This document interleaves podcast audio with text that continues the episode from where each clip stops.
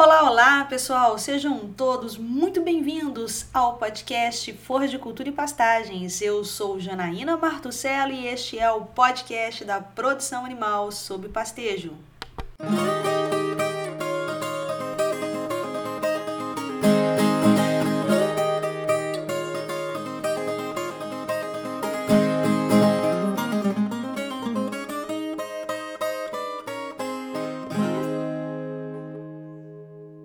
Pessoal, bem-vindos ao nosso podcast Forra de Cultura e Pastagens. Hoje eu estou aqui é, no Mato Grosso do Sul, fazenda Pouso Alegre, com Alexandre Mendonça de Barros. Ele abriu as portas da fazenda para eu vir aqui dar uma palestra num dia de campo junto com o pessoal da OCP. A gente vai falar um pouquinho do Fosactive. Alexandre, muitíssimo obrigado não só por ter aberto as portas da fazenda, né, as porteiras, uhum. mas principalmente por ter aceitado fazer esse podcast, que a gente pudesse gravar alguma coisa para os ouvintes do Forte de Cultura e Pastagem. Muitíssimo obrigado pela sua disponibilidade. Janaína, eu que tenho que te agradecer, ter uma pessoa como você na minha fazenda é mais que um prazer, é uma honra. Muito obrigado por ter vindo lá de Minas falar para os pecuaristas aqui do Mato Grosso do Sul. Então é um prazer muito grande estar com você aqui. Bacana demais, eu que estou muito feliz. Até quando eu estava saindo de casa, né? Aí eu contei para uma amiga minha e falei assim: Ana Paula, se me falassem mais ou menos uns quatro anos atrás que um dia eu ia estar tá na fazenda do Alexandre, eu não ia acreditar. E hoje eu tô e nós estamos aqui trabalhando junto, muito bacana. Prazer. A gente poder estar tá fazendo essa troca de experiências. Mas eu quero aproveitar, Alexandre, para conversar com você um pouquinho sobre mercado, que é a sua expertise, né? Isso, essa é a minha vida profissional. Exatamente. Você trilhou tudo sobre, sobre né, essa questão do mercado, já ouvi algumas coisas suas, ouvi você falando, já vi palestras e sei que vai ser muito bacana essa nossa conversa nesse sentido. Eu queria começar uhum. né, falando com você, te perguntando né, a respeito desse ciclo da pecuária. Nós passamos por um momento agora que a gente esteve no fundo do poço, com uma roupa baixíssima, uhum. né, então o pecuarista pagando para trabalhar, né, porque não tinha como cobrir o custo, nem aqueles sistemas mais extensivos a passo pelo preço da roupa. Como é que é esse ciclo da pecuária? Ele vai e volta mesmo? A gente tem que estar preparado? Por que, que isso acontece? É, a gente está realmente numa, no auge da oferta. Né? Eu acompanho esse mercado há 30 anos, a gente tem uma empresa de inteligência de mercado, um volume de dados muito importante e tal. É, eu nunca tinha visto um abate, um abate de fêmeas crescer tanto quanto cresceu esse ano. Né? Então, o que, que a gente viu, Janaína? A gente viu dois anos atrás né, a arroba bateu um preço altíssimo. Normalmente, quando isso acontece, há um estímulo muito grande para o preço do bezerro que a gente viu atingir também o um mínimo em 2021, foi o menor abate de fêmeas das últimas duas, três décadas. Né? Quando a gente faz a conta do total do abate do IBGE, o abate que tem algum tipo de inspeção, algum tipo de controle no Brasil, nós chegamos ali a 9 milhões e 100 de cabeças abatidas de fêmeas, que é o menor abate da história. Né? Significa que o pecuarista lá em 21 estava no auge de retenção de fêmeas e a gente viu, portanto, uma oferta de gado relativamente pequena, porque estava todo mundo segurando para produzir bezerro. Em 22 veio um volume de bezerros sem precedentes, né? Só que é sempre aquela história, né, Janaína? Emprenha é, em 21, para em 22, aí vai desmamar já está entrando nesse ano, aí o bezerro começa a despencar de preço. E aí começa um abate de fêmeas extremamente elevado. É, nós já vimos um aumento no abate de fêmeas no ano passado e nesse ano foi o auge. É, foi o pior da nossa série histórica, pior da né? nossa série histórica. Aconteceu uma coisa difícil até de entender, vou dividir com você qual, qual é a minha leitura, tá? A gente viu um abate de fêmeas atingir o pico em setembro desse ano. Normalmente, quando acaba a situação de monta, né, desmama bezerro, depois vem os desmames de bezerro, aí aparece bastante novilha vazia da toque, mata novilha. Então, normalmente lá para abril, maio, junho, a gente sempre tem um pico de abate de fêmeas, né?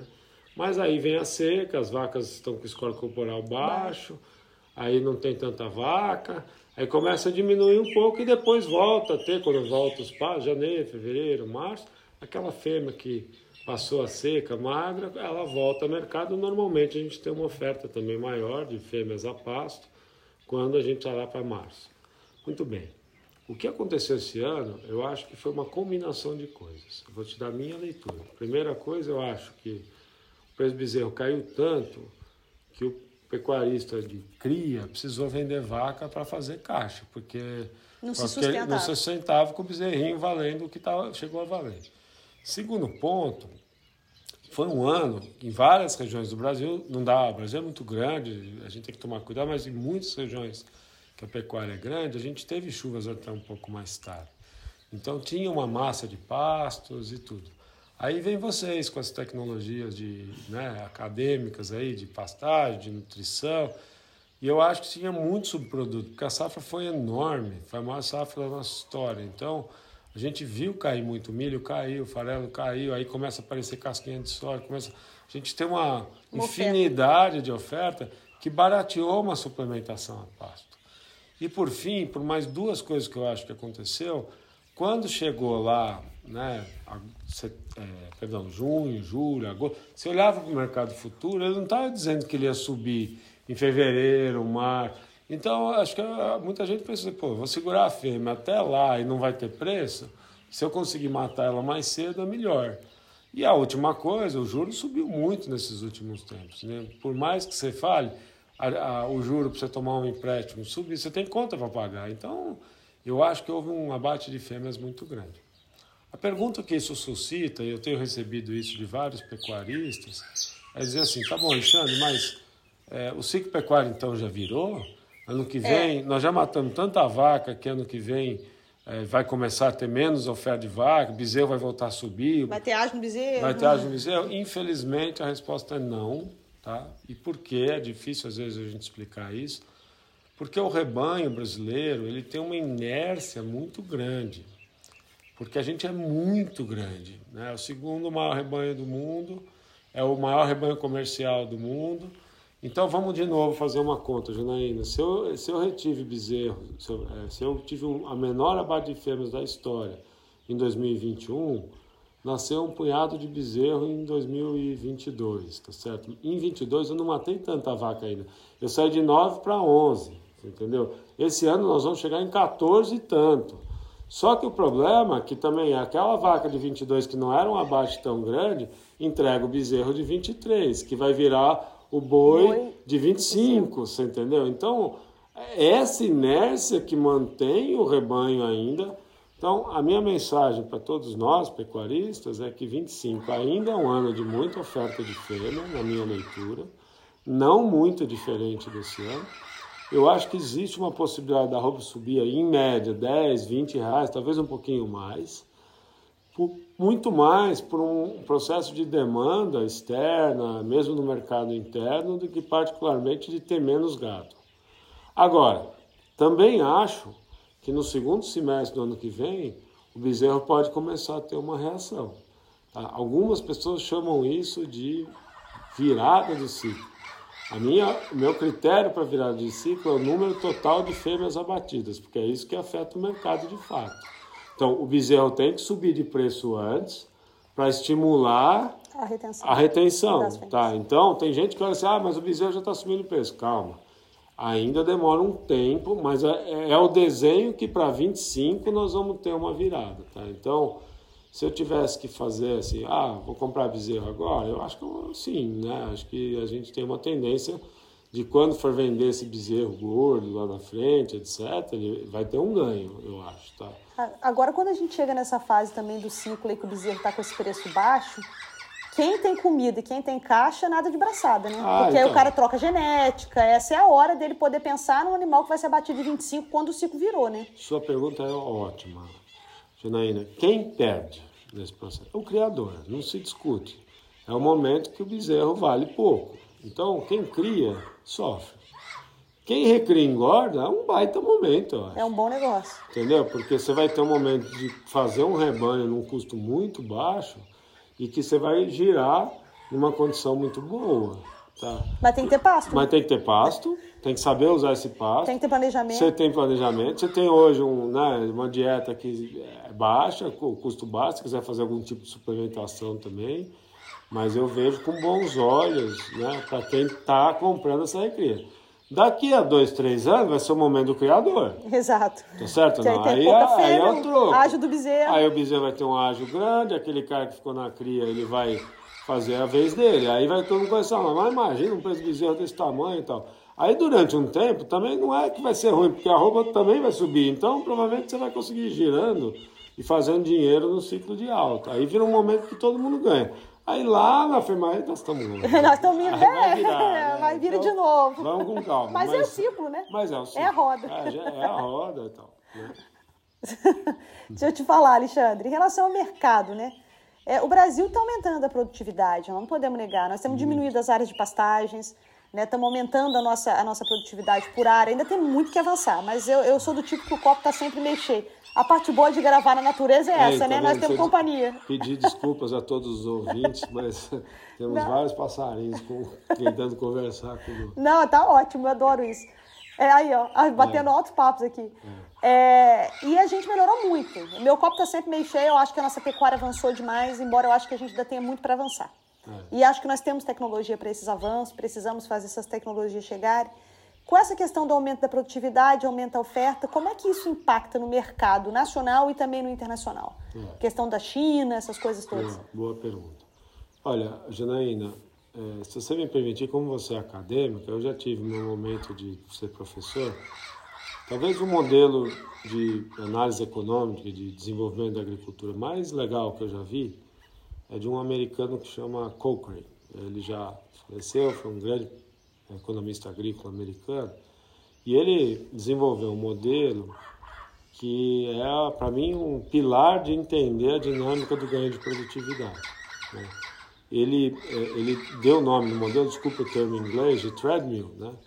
Treadmill era, nas fazendas americanas, tinha uma esteira ou um step, igualzinho de academia, para bombear água. Em todas as fazendas, lá nos anos 20, 30 dos Estados Unidos, para bombear água, você subia em cima do step ou você corria numa esteira. E a imagem que ele passou, ele falou o seguinte, ó, o agricultor, o pecuarista é um cara que corre, corre, corre e está sempre no mesmo lugar no sentido de buscar inovação. Por quê? O que que a inovação faz? Ela faz um aumento de produtividade. Esse aumento de produtividade derruba o custo médio do saco ou do, da arroba, tá certo não? Eu, quando eu faço investimento tecnológico, eu estou investindo, eu estou colocando mais capital. Mas eu só faço isso porque eu acredito que o ganho de produtividade vai reduzir o custo de produção. Dilui, né? Dilui, e aí eu tenho uma margem de lucro melhor. Só que aí, conforme todo mundo vai adotando essa tecnologia, o- a oferta vai aumentando e o preço sofre por conta disso. Então, o único jeito de você se manter na, eh, na- na atividade é inovar, porque aqueles que não inovam vão se deparar com um custo mais baixo, quer dizer, com um preço, Preço mais, mais baixo, baixo. e vão ter um custo mais alto. Então, é, a gente, o custo por, por unidade que eu estou falando, né? Então a produtividade é inevitável e está acontecendo muito. A pecuária brasileira tem aumentado de uma maneira muito significativa. A gente vê isso, a melhoria de pasto, que acho que tem muito que conquistar, e aí isso é sua praia, né? A gente vê isso na nutrição, a gente vê isso na genética, a gente vê isso né, em todo lugar que você vai fazendo, na parte reprodutiva, mais fêmeas emprenhando. Então, eu vejo uma produtividade muito grande. O que que teve, o que que eu acho que aconteceu de bom nesse período todo? Apareceu a China como uma grande compradora de, de carnes, tá?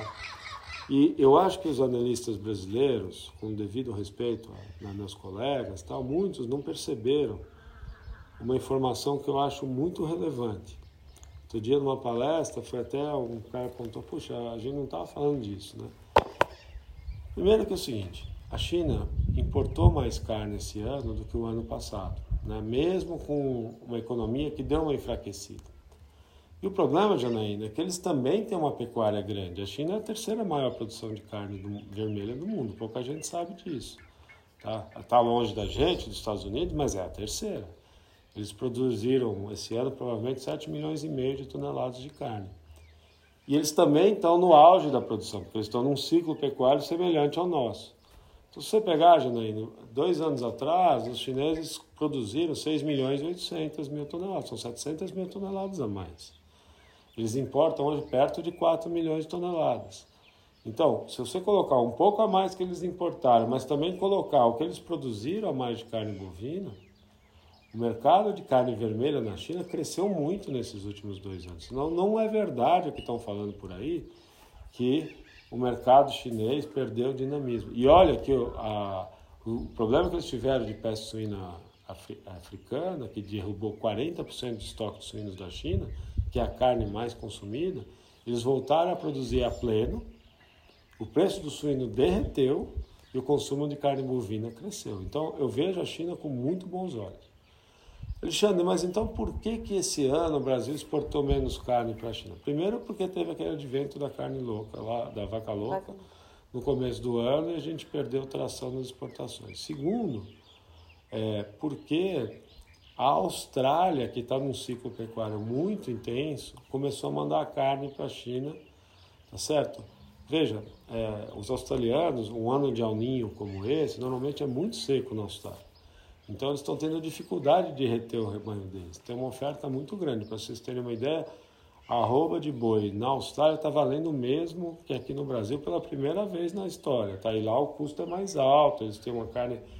Então, eles entraram na China, porque eles estão precisando se livrar desses estoques. E entra mais competitivo. E entra muito competitivo, porque está tá muito baixo o preço eles estão muito perto da China, tá certo? Tem uma carne é, de padrão alto, né, reconhecidamente alto no mercado internacional, vendendo pelo preço da nossa.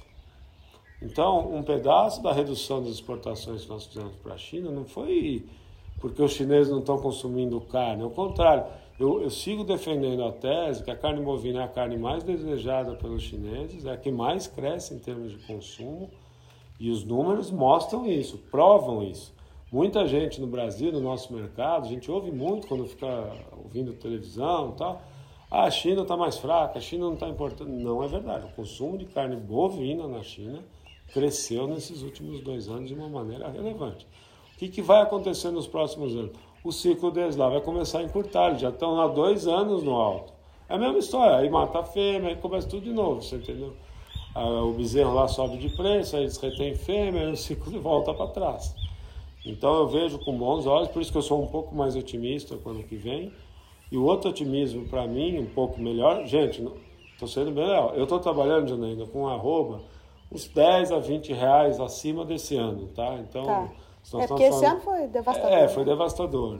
E teve esse auge, né? Eu errei esse ano, tá? Eu não achava que a arroba caía abaixo de 220 reais, caiu para 200. Naquele momento que apareceu fêmea, que você não sabe nem da onde, entendeu? Então foi uma, uma coisa atípica. Tá? Mas eu acho que a gente tem condições de trabalhar um pouco acima. Tem uma história que eu acho muito importante.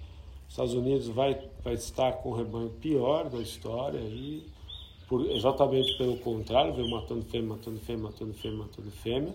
Agora o bezerro lá, que estava rodando a 3 doses, 3 doses e 20 o quilo, ele, ele passou de 6 doses, 6 doses e 20 o quilo do bezerro ah, lembrando que o auge que ele já bateu foi perto de 7 dólares, então está muito perto do preço mais alto que a gente já viu do bezerro nos últimos 20 anos nos Estados Unidos. Eu acho que vai chegar perto de 7 dólares ano que vem.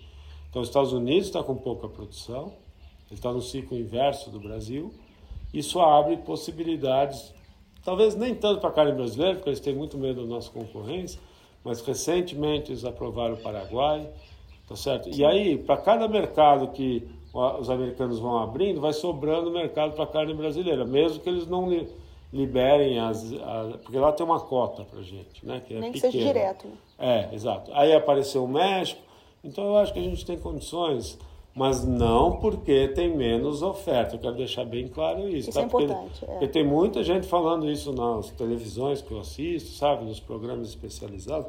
Ah, ano que vem já virou ciclo, já vai ter menos. Eu não concordo. Eu acho que a gente tem a outra coisa, né, não sei se estou falando de Não, esse é, é, é, seu, o podcast é seu. A outra coisa que eu queria dividir com todos os colegas pecuaristas, é assim, esse ano, qual foi a grande surpresa?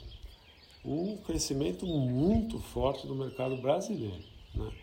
A gente, em economia, faz uma conta que é bem simples, mas ajuda muito a gente ter uma visão, que a gente chama de consumo aparente.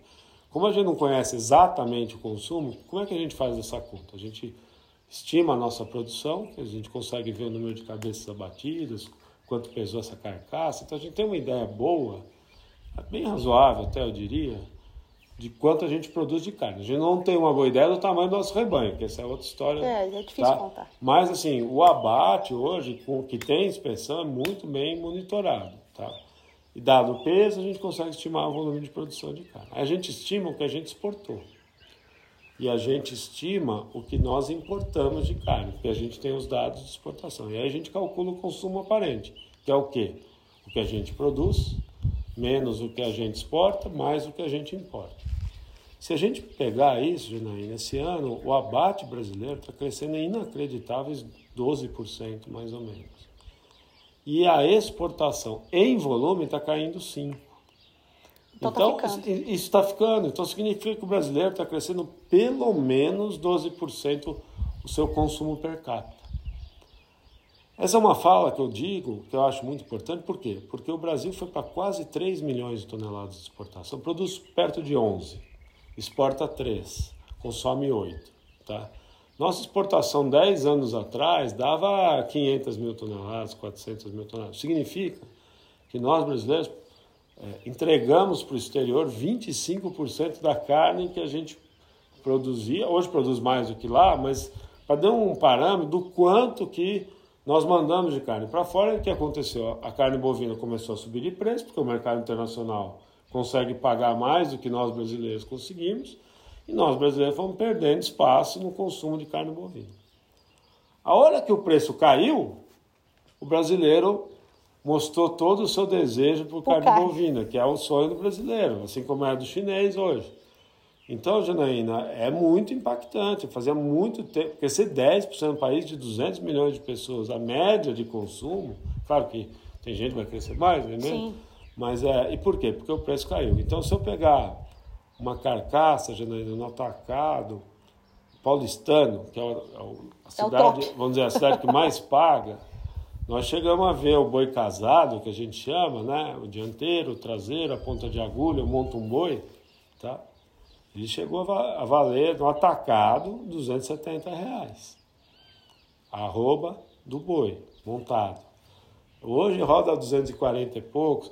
Então, uma coisa que eu tenho falado aos colegas pecuaristas é o seguinte: olha, o mercado interno está pagando uma carne de 240, 250 até 270. Isso dá uma, um, um- um piso de, de, de, de preço para o boi. É por isso que eu acho que a gente chegou no fundo do poço e tende a melhorar um pouco esse preço de arroba do ano que vem. tá? Porque o mercado interno também mexe Porque o mercado interno está pagando. Então é um negócio que não acontecia no Brasil há muito tempo. Ah, o a taxa de desemprego caiu. A inadimplência, por incrível que pareça, nos últimos dois meses, três meses caiu.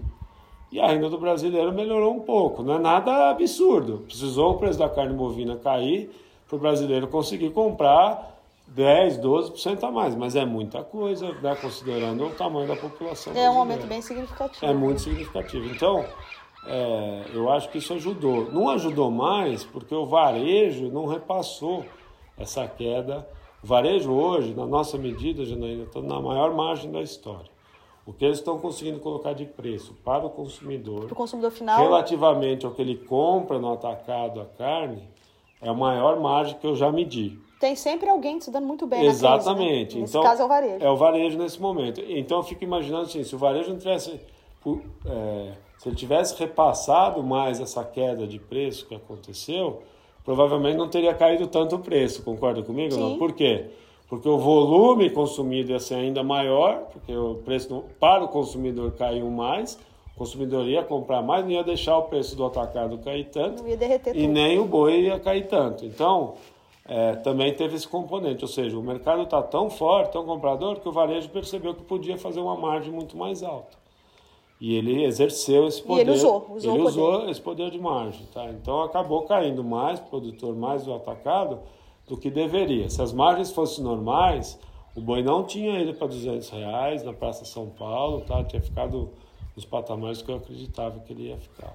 Tá? E hoje estaria mais alto, com certeza. Alexandre, tem um- uma coisa que eu, que eu sempre falo, até falei algumas palestras já, que fora da porteira, em relação ao preço, a gente não controla. Verdade. Né? E que o que manda o lucro, o que manda a rentabilidade da pecuária, para mim são três fatores, você me corrige se eu estiver errado. que é o ganho médio de área, taxa de lotação e o preço. Certo. O preço você não controla, né? Isso vale para a carne e isso vale para o leite. Certo. A gente tem que controlar o que está na porteira para dentro, né? Que é o nosso ganho médio de área, a taxa de lotação.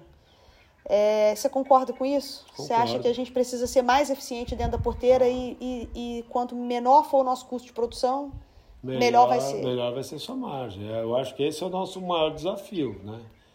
É, na medida que você conhece seus custos. Isso para mim é uma coisa, como um economista agrícola, é, muita gente não tem claramente qual é seu custo. Não, não tem gestão. E, é, e o custo pressupõe os preços dos insumos e a produtividade desses insumos, né?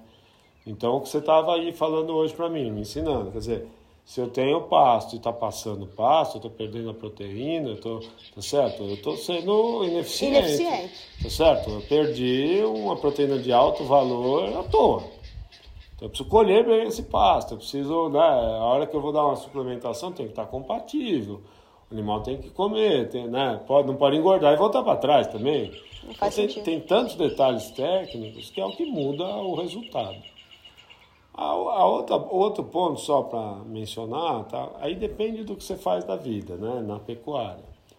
É, o mercado, às vezes, dá boas oportunidades para você fazer uma fixação de preços. Né? Então, assim, a única coisa como economista acrescentar na sua fala é que, sem dúvida, o que eu controlo é o lado de dentro da porteira, mas sem fazer loucura, sem, de vez em quando, por exemplo, um confinador. Eu acho muito difícil trabalhar em confinamento sem travar o preço do boi, Sim. conhecer o custo, você entendeu? Ficar de peito aberto no mercado extremamente volátil, eu tenho medo disso, tá?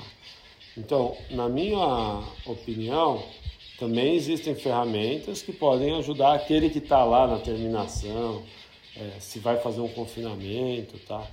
É, e é sempre a minha filosofia, pelo menos um pouco proteger a margem, né? Se eu tiver Sim. um momento que eu conheço meu custo, que eu fiz o máximo de produtividade para baixar meu custo, e eu tenho um preço que é compatível com uma margem razoável, por que não, não também tá. proteger tá. um pouco, né? Não estou falando tudo, mas pelo menos não ficar exposto. Por quê? Porque a nossa pecuária tem volatilidade. Nós vimos esse ano o problema da, da vaca louca, apareceu um caso suspeito, que nem era Pará, nada, que é, nem era. Que a vaca não era louca, era velha. É, exatamente, exatamente. e o Brasil inteiro sofreu o efeito disso por três meses. Isso aí é muito sério, né? Então tem esse outro lado, né, de instrumentos para você tentar diminuir essa volatilidade que é normal em mercados agropecuários, né? E para tudo, para grão, pra né? Tudo, e, e essa essa queda da arroba veio acompanhada de uma queda do milho também, exatamente, né? E aí exatamente. dá uma você, você, fica tudo meio sem saber o que é. está acontecendo, né? Então, assim, na medida que você também vai intensificando seu sistema produtivo, vai aumentando a produtividade, eu vou me expondo mais aos riscos de mercados, né? Uma Sim. pecuária extensiva que eu tenho pouco gasto, ela é pouco produtiva, mas também ela não tem tanto risco, né? O negócio é mais tamponante. É mais tamponante, exatamente. Agora, ela aguenta mais desafio. Uma pecuária que tem um nível de intensificação maior, eu tenho menos margem de erro. Concorda? Comigo? Por isso que tecnicamente você tem que estar bem embasado, bem embasado e na ponta dos cascos. E na ponta dos cascos e na parte comercial, então, dentro do possível. Ou seja, gente, não estou querendo dizer assim, ó, mas como economista, com essa volatilidade enorme, se eu vou intensificando, vou entrando na, na área mais complicada, usando mais insumos que são voláteis, eu acho que você tem que se proteger um pouquinho mais. Né? Alexandre, queria que você fizesse as considerações. O que, que eu não perguntei que você gostaria de falar para os ouvintes aí do podcast Forra de Cultura e Pastagens? Não, eu acho que as perguntas foram muito completas, tá? Eu, eu só gostaria de pontuar, né, para a gente ter presente, o ciclo pecuário, ele é muito regular, ele pode mudar um pouquinho para cá e para lá, mas ele vem, tá? Tem momentos que o pessoal já nunca vai parar de subir, você começa a ouvir esse tipo de coisa, assim como você começa a ouvir, meu Deus, não vai ter fundo esse. Não, o mercado funciona. Tá? A gente está indo para uma pecuária mais moderna, é, mais madura também. Isso exige né, uma pecuária diferente. Você estava falando pontos muito importantes. Está é, diminuindo a área de pastagem, a agricultura vai continuar crescendo, é inexorável a gente né, ter a atividade pecuária subindo de produtividade, nós temos novos atores entrando na pecuária, agricultores que vão fazer a integração lavoura-pecuária. Isso muda a dinâmica de preço de bezerro, isso muda a dinâmica de oferta, porque o boi tem que sair do pasto na hora que vai plantar soja. Tá certo? A gente tem uma coisa diferente acontecendo na nossa pecuária. E nós, né, eu me considero um pesquisador de mercado, porque eu estou o tempo inteiro vendo dados, analisando, né, fazendo. É, e, e pesquisadores da área técnica como você, a gente tem uma, um dever profissional de tentar ajudar da melhor maneira possível a aumentar a produtividade e na medida e tentar diminuir os riscos dessa atividade, porque quanto mais intensiva ela for, ela também carrega riscos que nós precisamos monitorar, né? Então era mais, mais esses comentários, mas eu acho que a gente tem ainda no ano que vem um ciclo de oferta grande no Brasil, depois 25 diminui, 26 diminui, então a tendência é a gente voltar porque nós estávamos vendo dois anos atrás, no ano passado, tá? Então os preços altos virão. É isso aí, Alexandre. Muitíssimo obrigada. Eu que agradeço. Estamos aqui enorme. mais de meia hora conversando. Está muito gostoso aqui o ambiente. Pena que vocês não podem ver, vocês só ouviram. Muito bacana aqui o lugar. E mais uma vez, Alexandre, muito obrigado tá, por compartilhar sua experiência aí com os ouvintes e principalmente né, pelo dia de campo. Foi muito legal, muito legal você estar aqui, viu, Janaína? Você é uma autoridade aí na manejo de pastagem. Nossa região é carente, a gente percebe, assim, é uma região é, basicamente solos muito arenosos, como você pode ver Sim. aqui. Mas, por outro lado, dá para mostrar com, quanto de produtividade dá para ganhar em áreas como essa, são terras mais baratas. E como a gente tem, mas na medida que você intensifica, colher o passo se torna muito mais complicado. Então, é muito rico a sua, ilumina muito né, o seu trabalho, ajuda demais a gente mudar essa pecuária regional aqui do Mato Grosso do Sul. E a gente só consegue trabalhar bem quando tem parceiros. É então, te agradeço muito pela parceria. É isso aí, pessoal. Espero que vocês tenham gostado. Esse foi mais um episódio do podcast Forra de Cultura e Pastagens. E lembrem-se sempre, seu pasto é lavoura, seu dinheiro é capim, no pasto é mais barato. Fiquem com Deus e até a próxima.